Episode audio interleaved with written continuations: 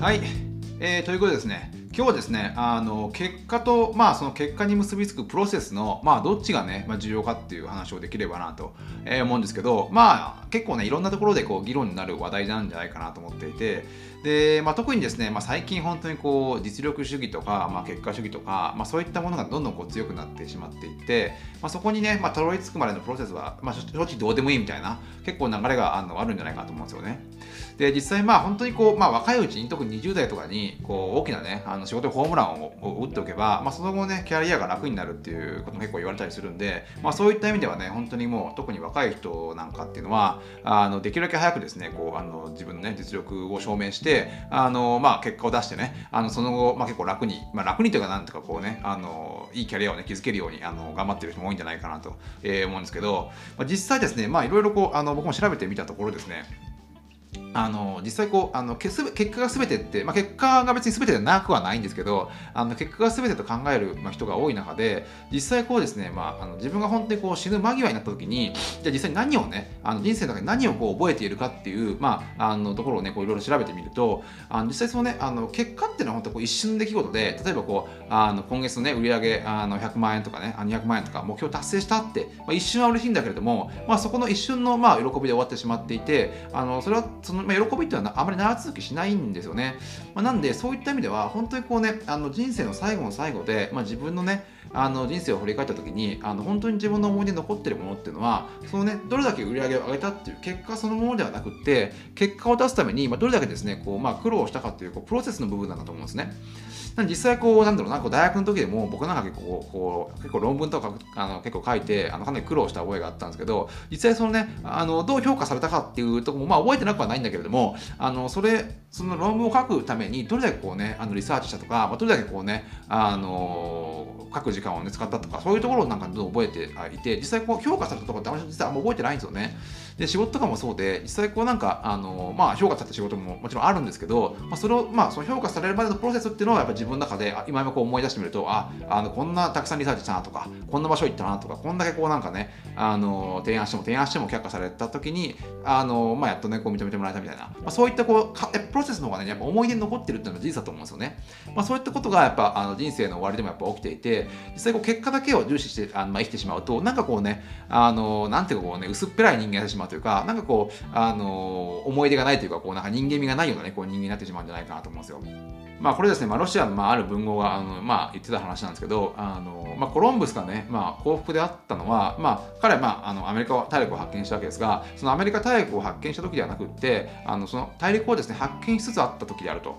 あのことをね、まあ、あるねロシアの文豪が言っていて、まあ、実際やっぱねあの本当にこうあの、まあ、結果結果でもちろん重要なんだけれどもやっぱその結果にたどり着くまでのプロセスに、まあ、こう意識を向けることが、こんな何回かこう、ね、人生の幸福につながっていくんじゃないかと個人には思ったりするんですね。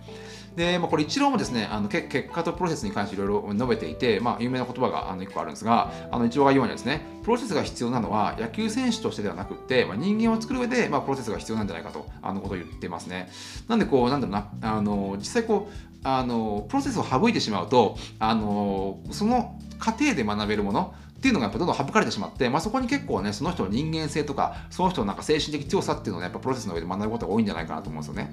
なんでこうよくねあの数字とか結果は嘘をつかないって結構言う人結構多い多いと思うしまあそれは半分事実で半分事実なような気が僕は個人的にはしてるんですけどあの結果だけを求めるとやっぱどうしても人間っていうのはいろいろ近道とかねあのズルをしたりとかあの目的を達成するために嘘をついたりとかねすごい結構起きてくるんじゃないかなと思うんですよ。で、まあ、実際こう、まあ、数字は嘘をつかないのかもしれないけども実際こう近道をしてあの達成した目標とかあの当然こう嘘をついてとかあの達成した目標っていうのはあのそういうプロセスをあの経てないんでそこで学べるこうなんか苦悩とかあの精神的な強さっていうのはですねあの全然こう学べずに、まあ、結果だけ出てしまうっていう状況になるというところで、まあ、これ一度が言ってることも結構一緒で、まあ、そこでプロセスの中で作られる、作られるはずの、まあ、人間性をですね、あのー、まあ、学ばずに、まあ、結果だけを求めてしまうってことが起きてしまうということですね。で、これ、星野リゾートの、まあ、星野さんっていうね、まあ、星野社長も結構、あの同じ、同じというかこう、ビジネスに例えてそういうことを言っていて、実際こう、売り上げをが伸びなくてもですね、プロセスを重視することによって、まあ、そこにノウハウとスキルがどんどん溜まっていく、会社に溜まっていくと。で、まあ、それがけあの、ね、自然、自然に結果、自然と結果につながっていくっていうことを言っていて、で、まあ、彼が言ってるのはですね、まあ、数値で管理すべきは、結果よりプロセスをプロセスを管理するべきであるとことを言ってるんですね。これどういうことかっていうと、実際こう、あの仮にですね、こうあの結果として、まあ、売り上げが上がってなかった、要は結果が出なかったとしても、あのプロセスをプロセスをまあ数値化することによって、あの絶対こうね、あの会社のこうノウハウとか、まあ、その従業員のスキルとか、あのそういったものどんどん上がっていくんですね。で、まあ、そういったスキルがあるところに、まあ、スキルかノウハウがあるところに、まあ、いろんなお客さんっていうのは、その仕事を頼むわけじゃないですか。なので実際、まあ、あのいつか結果につながるってことなんですよ。逆に売上ばっか、別に売上が高いところに仕事を頼むわけがないと思うんですよね。なんでそこに、まあ、ちゃんとしたノウハウがあって、あの初めて仕事を頼むと思うんで、こうやっぱすあのプロセスを例えばこう、まあ、単純にこうね、まあ、あのなんだろう例えばこうホテル業界とかあったらどういう数値化してるかちょっと分かんないんですけどあの例えばこれだこれだけの速さでこれだけの片付けをするとかこれだけのね、あの時間で、まあ、これだけのね、あの、まあ、容量の仕事をするとか、まあ、そういったところを数値化していって、まあ、そこにですね、まあ、お客さんがついてくる、ついてこないっていうのは、あの、まあ、一旦、まあ、度外視するわけではないけれども、あの、ちょっと意識をあのずらすというところで、まあ、しっかりまずノウハウを、まあ、仕事ノウハウをつけることにおいて、まあ、数値化をするっていうところですね。まあ、そういったところがね、やっぱ重要なんじゃないかというところですね。まあ、そうったところには別のこう精神的なものとか、こう人間的な強さっていうのを学べてくるんじゃないかなと思うんですね。でも特にこう、まあ、なんか芸能人とかアーティストとかってこうなんか時代とかにメディアに載せられて、まあ、自分の、ね、実力と釣り合ってないままですねどんどんこうブレイクしてしまっていて、まあ、そのねあのギャップの大きさから、まあ、なんか、ね、結構いろんな人が精神病になったりとかあそういうこと多いんじゃないかと思うんですよね。なんでこうなんだろうなやっぱ実力とやっぱなんでこう実力とまあ自分の人気とは乖離してしまっているとあのー、やっぱこうなんかこう居心地が悪くて、まあ、最終的にはですねもう自分がダメになってしまうというところでちゃんとこうプロセスを踏んで人気になるんだったらいいんだけどなんかこう載せられて載せられてあのなんかあの人気になってしまうとやっぱどんどんねこう自分がこう自分の中でこう病んでしまうような状態になってくるんじゃないかと思うんですよ。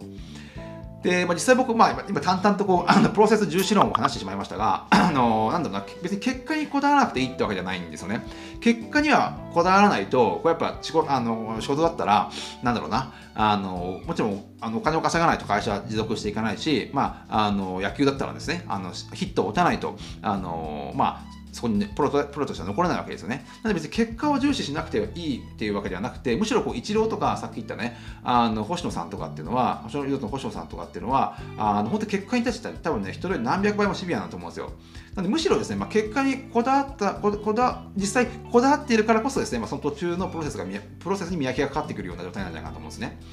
なんでこうなんだろうな、逆にプロ,、まあ、プロセスに見分けがかかることによって、結果に対する、まあ、あの成功へのまあ、結果というかこう成功に対してのまあ再現性が強くなって、まあ、実際本当にですねこうあの実力がついていってあのこう常に長期的にまあ成功できるような人になっていくんじゃないかと思うんですよね。実際は、まああのまあ、短期的に結果を出すことはもちろんできるんだけれどもやっぱ長期的に結果を出すためには常にこうプロセスをプロセスにこうなんだろうなこう重点を置いていかないと、まあ、そういう人になれないっていうところなんじゃないかなと思うんですね。なんでこう、今本当にこうなんか会社と会社とかでも、まあ、会社にあんまこう勤めたことないんでわかんないですけど、あの本当こう、毎月、まあ、毎期、毎年みたいな感じで、まあ、勝手にですね、まあ、会社からですね、あの目標を設定されて、なんかこう、対して、まあ、持続がつくのかつかないかわかんないような、あの、仕事をさせられて、勝手にこうね、あの目標をつけられていると。で、まあ、大きな、まあ、多くの人がですね、まあ、目標疲れになってしまっていて、まあ、嫌気がさしてる状態なんじゃないかと思うんですよね。なんでこう、なんだろうな、その、目標が別になくてもいいってわけじゃないんだけど、ま、もっとこう、なんかね、プロセスに、そこにそこのプロセスをこうなんかもっと目標化して数値化してあげるとあの実際本当にねこう実力がついていって、まあ、最終的にですねその目標を達成できるようなあの、まあ、仕組みができるんじゃないかと思うんですよ。でこの投資家もねウォーレン・バフェットとかもあの投資することよりも実際に実際にですねこう投資するまでのプロセスの方が、まあ、何倍も楽しいってことをねあの言ってるので、まあ、そういったところにね、まあ、あの目が向けられるようになると、まあ、いろいろね仕事の仕方も違ってくるんじゃないかなと思うんですよ。でまあ、さっき言ったみたいに、まあ、結果はですね、本当こう一瞬の快楽なのに対して、まあ、プロセスはですね、あの本当にこう一生のこう積み重ねになっていって、まあ、実際本当にあの最後の最後でね、覚えているっていうのは、まあ、そういったね、あのプロセスがどれぐらいこうあの、ね、苦労したかとか、そこにどれだけ、ね、こう喜びがあったとかっていうところじゃないかと思うんで、まあ、そこをですね、ないがしろにしろにしてしまうと、まあなんかちょっとね、薄っぺらい人間になってしまうんじゃないかなと思いましたね。